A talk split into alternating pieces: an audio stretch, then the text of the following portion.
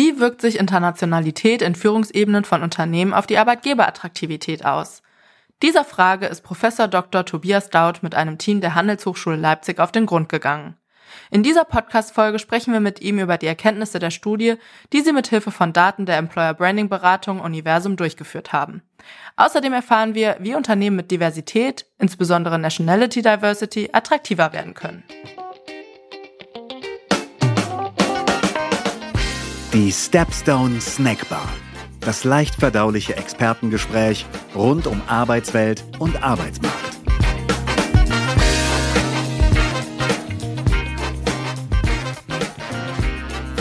Herzlich willkommen zu einer neuen Folge der Stepstone Snackbar. Mein Name ist Kimal Breitmar und wie immer sitze ich hier mit Stepstone Evangelist und Arbeitsmarktexperte, aber auch unserem Head of Insights and Creation und damit meinem Chef Dr. Tobias Zimmermann. Tobias, mal eine ganz blöde Frage heute. Welche Staatsangehörigkeit hast du? Äh, ich würde mal sagen 100% Kartoffel-Kim.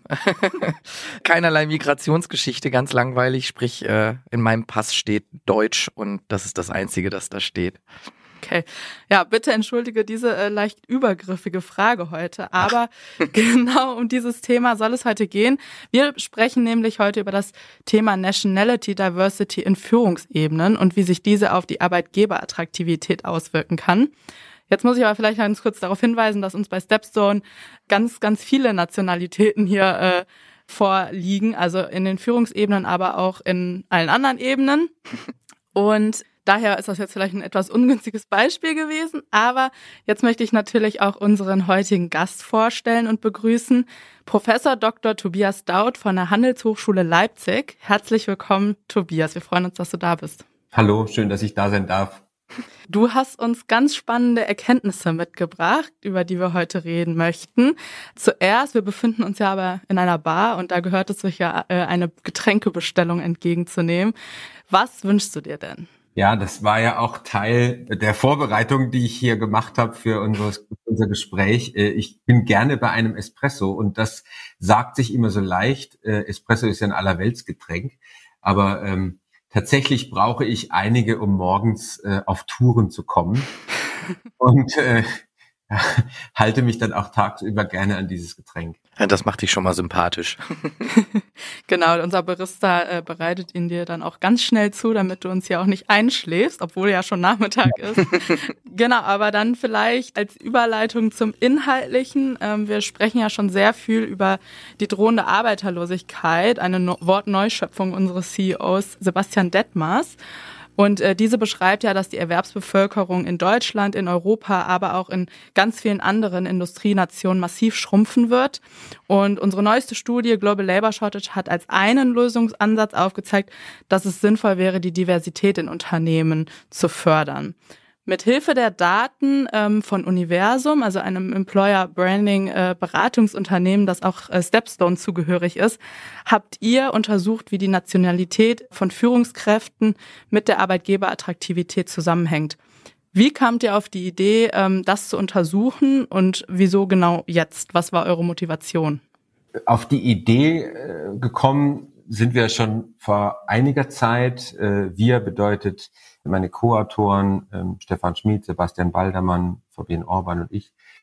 Das war im Rahmen eines DIS-Projekts entstanden, äh, die Überlegung, sich mal auch die Führungsgremien anzugucken in, in Unternehmen äh, und die Frage zu stellen, naja, was, was, was bringt es eigentlich, wenn ich die divers zusammengesetzt habe und divers und Diversität, dazu sprechen wir vielleicht auch nachher noch, die kann man, äh, das, das, das Phänomen kann man ja auf unterschiedlichen Ebenen sich betrachten und wir hatten die Nationality Diversity, also wie international zusammengesetzt sind die Führungsgremien, herausgezogen, herausgepickt. Und das, was ich dann spannend finde an dieser Fragestellung ist, äh, ein bisschen näher ranzugehen an das, was bringt eigentlich Vielfalt und Diversität? Und ähm, was bringt es im Sinne von, welchen Nutzen hat man auch aus einer Unternehmenssicht davon? Und ähm, da landet man ganz schnell, wenn man ganz klassisch vorgeht, in der Finanzkennzahlen, und da wird es aber ganz schwierig, äh, dann direkten Zusammenhang herzustellen zwischen Diversität auf der einen Seite und finanziellen, finanziellen Erfolg eines Unternehmens auf der anderen Seite. Und wir sind eher hergegangen, haben versucht, na, gibt es vielleicht irgendeine andere Kennzahl, irgendeine andere Möglichkeit, da ein bisschen näher ranzurücken an Auswirkungen von Diversität in Führungsgremien. Und da ist uns dann das Thema Arbeitgeberattraktivität ja ganz gut. Äh, das war ganz, war, ganz passend, weil wir, ja, wie du es ja auch schon gesagt hast, wenn du in der Presse äh, dich umschaust und äh, die Berichterstattung hörst, dann äh, wird ganz oft von Diversität gesprochen und die Vermutung liegt ja re relativ nahe zu sagen, naja, die wirkt sich auch auf Bewerber- und Arbeitgeberattraktivität aus. Und das, das war der Einstieg und ähm, wie gesagt, das liegt schon einige Zeit zurück, die Idee. Ähm, dann war aber ganz viel Datensammeln damit verbunden und deswegen dauert es natürlich auch ein bisschen, um die Studie dann auf die Beine zu stellen. Mhm. Ja, ähm, das ergibt sicherlich Sinn, auch vor dem Hintergrund dessen, was Kim eingangs erläutert hat, wenn wir uns die demografische Entwicklung anschauen, dann wird Arbeitgeberattraktivität ja zwangsweise sich in ganz, ganz festen Kennzahlen niederschlagen, beziehungsweise tut das ja auch schon, weil einfach offene Stellen kosten Geld und Stellen kann ich nicht mehr besetzen ohne eine attraktive Arbeitgebermarke. Welche Hypothese hattet ihr denn oder was war die Ausgangshypothese, die eure Studie angeleitet hat? Was glaubtet ihr herausfinden zu können? Ne, die Hypothese ist eigentlich relativ klar und äh, gerade heraus. Wenn ich in den Führungsgremien eines Unternehmens äh, divers zusammengesetzte Gremien habe, also wenn sie nicht nur aus Deutschen, aus äh, Schweizern oder aus Briten bestehen im jeweiligen Land, wir haben uns ja verschiedene Länder angeguckt, dann ähm, sendet diese Tatsache, dass es Diversität gibt, auch ein Signal an, an Mitarbeiter und potenzielle Bewerber.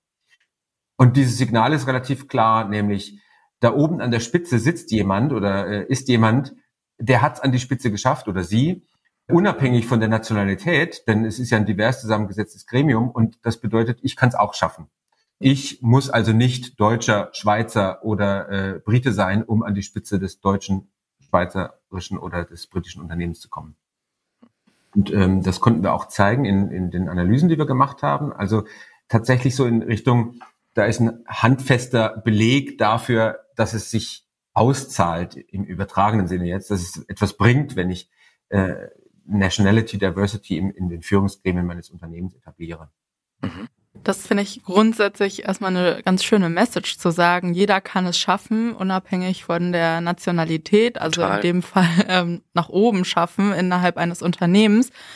Jetzt stellt sich ja aber schon so ein bisschen die Frage Henne-Ei, ähm, was war zuerst da? Befördert eine offene Unternehmenskultur diverse Führungsregen oder würdest du sagen, es ist eher andersherum? Mhm. Ja, also Henne-Ei und Kausalitätsthematiken hat man natürlich immer, wenn man äh, äh, quantitative Studien macht. Wir haben uns, also an irgendeinem Punkt muss man dann aber auch sagen, ich pick mir halt einen Zusammenhang raus und versuche den mal zu untersuchen, entsprechend eine Hypothese zu bestätigen oder eben nicht.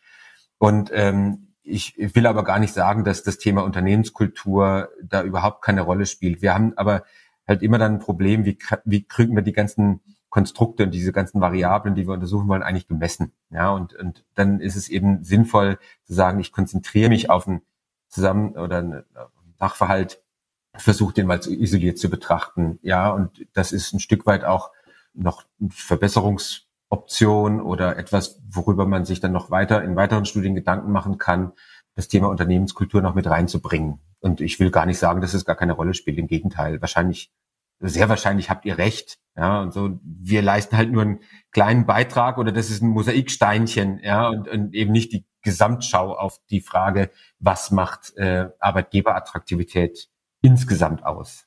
Hm. Ja. Aber äh, also das jetzt als direkte Antwort und nochmal vielleicht einen Schritt zurück. Ich glaube, nichtsdestotrotz ist es sinnvoll und gut, dass man äh, sich mal diese Frage stellt denn der Mehrwert, der, der Beitrag von Diversität in Führungsgremien, den kann man, also daran kann man glauben und das, man liest es auch an ganz vielen verschiedenen Stellen. Und, und wir versuchen halt so diesen Beitrag oder diesen Effekt auch ein Stück weit messbar zu machen. Und das ist meines Erachtens schon sinnvoll. Weil die Frage, was bringt es und äh, inwiefern ist da ein Hebel für mich als Unternehmen, zu sagen, ich erhöhe die Diversität und was macht es dann mit KPIs, mit mit, ähm, mit Kennzahlen, ähm, das ist ja schon ein ganz relevanter Punkt in der Praxis. Ja, definitiv. Äh, ich finde, das war ein schöner Punkt, den du jetzt zum Ende hin gemacht hast. Irgendwo muss ich ja auch ansetzen. Also es ist schön, wenn ihr mir sagt, und das habt ihr gesagt, und das ist eine gute und positive Message, ne, wenn ich divers aufgestellt bin, dann ist das ein Attraktivitätsfaktor, beziehungsweise dann wirkt sich das positiv auf meine wahrgenommene Attraktivität, auf meine Marke aus. Wenn ich das jetzt aber nicht bin, dann muss ich ja irgendwo anfangen. Und eine Kultur, das ist ein langfristiges Projekt, eine Kultur aufzubauen, zu managen, umzusetzen. Menschen erstmal zu rekrutieren, einzustellen. Auch das ist nicht ganz so kurzfristig, ähm, das, auch das ist eine Herausforderung, aber damit kann ich erstmal anfangen. Und wie und Führungskräfte sind natürlich auch diejenigen, die eine Kultur treiben, eine Kultur entscheidend entwickeln können. Vielleicht kannst du an der Stelle noch mal kurz den Hinweis geben, wie unser Tochterunternehmen Universum euch genau unterstützt hat oder wie ihr auch zusammengefunden habt. Ja, Universum, das brauche ich ja euch jetzt nicht erzählen, aber ähm, andere, die es vielleicht nicht äh, ganz äh, so genau verfolgt haben. Universum veröffentlicht ja einmal im Jahr äh, Rankings äh, zum Thema, wer sind attraktive Arbeitgeber im jeweiligen Land. Es gibt europaweit, wisst ihr besser als ich, äh, mehrere Ländermärkte, die da abgedeckt sind. Wir haben uns ähm, Deutschland, die Niederlande, Schweiz äh, und Großbritannien rausgepickt, äh, einfach auch um eine gewisse Durchmischung, äh, was die was die Ländermärkte angeht, äh, in unserer Stichprobe zu haben und haben dort über mehrere Jahre hinweg die Top 100 Unternehmen, die im Universum-Ranking drin waren, eben uns angeguckt. Und ähm, ja, also Universum war sozusagen der Datenlieferant für die Frage, wie messe ich Arbeitgeberattraktivität? Und auch das äh, kann man anders lösen. Man könnte hergehen und ähm, Studenten oder potenzielle Mitarbeiter befragen. Nur wenn man das dann äh, in verschiedenen europäischen Ländern machen möchte und auch äh, mit großzahligen Untersuchungen, dann wird es ganz schnell ähm, sehr aufwendig und Universum liefert daher ja schon auch eine gewisse Datengrundlage. Weil die genau das gemacht haben, ne? Also die machen das ja regelmäßig, genau diese Befragung. Genau. Und unterteilen auch nochmal in ausländische und inländische Studierende. Ja, und das ist auch ganz wichtig eben für unsere Untersuchung, weil wir schon auch einen Fokus legen wollten auf das Thema Nationality Diversity, das ist klar, aber auch die Frage, inwiefern ist das jetzt attraktiv für eben Nicht-Schweizer, Nicht-Deutsche in dem jeweiligen Land, also nur als Beispiel zwar eben rausgegriffen. Und ähm, das gab es eben schon vorbereitet, in Anführungsstrichen, und da waren wir sehr dankbar, dass uns Universum hier bereitwillig unterstützt hat. Und ähm, ja, ich, ich glaube, das ist auch notwendig, um so diese Schnittmenge hin oder diesen, diesen Schritt hinzukriegen von einer wissenschaftlichen Perspektive und auch einer Praxisrelevanz, weil wir wollen ja nichts produzieren oder wollten auch nichts produzieren, was ausschließlich im wissenschaftlichen Kontext diskutiert wird, sondern das, was wir jetzt ja tun, ist ja genau auch Sinn und Zweck gewesen, dass wir einen Beitrag leisten für Unternehmen und ähm, insofern ist es immer gut, wenn man etwas hat, was auch aus seitens der aus, aus Sicht der Unternehmen und aus Sicht der Praxis schon bekannt ist. Jetzt hast du schon äh, eine ganz schöne Überleitung gemacht. Was äh, für eine Relevanz hat das denn für Unternehmen? Also welche positiven Effekte hat Diversity vielleicht generell, aber vielleicht auch äh, explizit Nationality Diversity, unabhängig jetzt von der Arbeitgeberattraktivität auf die MitarbeiterInnen, aber auch vielleicht auf die Unternehmenskultur, die Arbeit an sich und äh, die Produktivität eines äh, Unternehmens. Was würdest du da sagen? Also äh, zuerst mal muss ich sagen, äh, genau das hatten wir ausgeblendet und gesagt, wir wollen uns nicht noch äh, anschauen, inwiefern das jetzt äh, zu mehr Zufriedenheit, zu mehr Motivation oder auch zu höherer Produktivität führt, wenn ähm, äh, Diversität ja eingehalten, umgesetzt äh, wird. Aber was wir schon wissen ist, wenn wir rechts und links dann gucken von unserer Studie, dass Diversität natürlich auch ein Stück weit signalisiert, dass ein Unternehmen offen ist für vielfältige Vorschläge, Ideen, dass Menschen gleich behandelt werden, dass man auch äh, jenseits von Geschlecht oder von äh, Nationalität eben ja an die Spitze eines Unternehmens kommen kann. Und ich glaube, dieses, dieses Signal ist mehr als nur ein Signal nach draußen, oh, das scheint ein attraktives Unternehmen zu sein, sondern das Signal ist ja auch etwas, was sich dann in Unternehmenskultur ausdrückt. Und das habt ihr ja selbst schon gesagt. Also wenn ich tatsächlich das Thema Diversität ernsthaft verfolge, dann habe ich natürlich sehr wahrscheinlich auch eine Unternehmenskultur, die offen, tolerant, äh, wertschätzend ist. Und das sind Dinge, die natürlich auch attraktiv sind für Arbeitnehmer, Arbeitnehmerinnen und dann auch zu mehr Zufriedenheit, zu mehr Loyalität und zu mehr Leistung wahrscheinlich führen. Ja, aber wie gesagt, das ist, das ist gar nicht so sehr der Fokus unserer Studie gewesen, ja, sondern eher was erreichen wir hier in Bezug auf Arbeitgeberattraktivität? Und das war der, der klare Fokus. Jetzt bist du natürlich, und das hast du jetzt gerade dann schon gemerkt, jetzt bist du Forscher, bist Ökonom und die Gelegenheit lassen wir uns natürlich nicht entgehen, deine, deine Expertise auch über eure Studie hinausgehend anzuzapfen.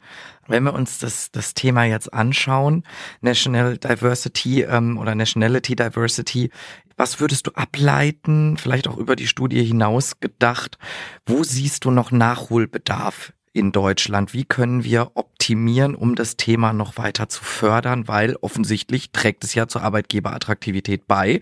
Und wir wollen ja auch internationalen Wettbewerb attraktive Arbeitgeber haben in Deutschland, denn der Arbeitsmarkt, der wird ja zunehmend global. Mhm. Ich will jetzt nicht sagen, dass ich hier die ultimative Weisheit habe, äh, wie es funktionieren muss, ja, aber äh, ich glaube, ein, ein Punkt ist recht offensichtlich der Begriff Diversität wird in Deutschland immer noch sehr stark auf Geschlechterdiversität, ich sage jetzt mal verkürzt. Das ist äh, unbestritten ein wichtiger Punkt, ja, Frauen und Männer äh, als, als äh, gleichberechtigt in, in Jobs zu betrachten und äh, für Diversität zu sorgen, völlig klar. Aber es ist es nicht nur, sondern äh, Nationality Diversity, so wie wir es rausgezogen haben, ist ein Punkt, der in Deutschland ja auch diskutiert wird, aber beispielsweise in den USA schon viel prominenter ist. Und dann kann man ähm, dieses Thema Diversität natürlich noch, noch weiter treiben und denken, dann geht es in Richtung äh, sexuelle Orientierung, dann geht es ja in Bereiche, die bei uns auch noch gar nicht so sehr auf der Agenda stehen. Und äh, wenn wir uns andere Märkte angucken, USA war ein Beispiel, dann sieht man ganz deutlich, dass Diversität dann viel facettenreicheres Thema ist und viel facettenreicher diskutiert wird. Ich glaube, da ist noch ein Stück weit Nachholbedarf. Dann die Erkenntnis, dass wir die Fach- und Führungskräfteproblematik, äh, Fach- und Führungskräftemangel, der ja in aller Munde ist im Moment, nicht mehr nur mit Mitarbeiterinnen und Mitarbeitern decken können, die aus Deutschland oder aus anderen Ländern kommen, je nachdem, in welchem Land man sich gerade befindet, ähm, die setzt sich ja durch oder hat sich schon längst durchgesetzt. Insofern führt die, ist Diversität eine notwendige Konsequenz. Also ich glaube, wir kommen nicht drum rum, das ganz unideologisch äh, zu diskutieren. Ja? Und ich glaube, das ist aber auch ein wichtiger Punkt. Also, dass man sich dem Thema ganz sachlich und ganz positiv nähert. Und ich denke, da kann man auch noch ein bisschen was tun. Mhm. Du hast bewusst die USA angesprochen. Das finde ich ein gutes Beispiel. Die USA ist es, also das Paradebeispiel eines, eines Einwanderungslandes.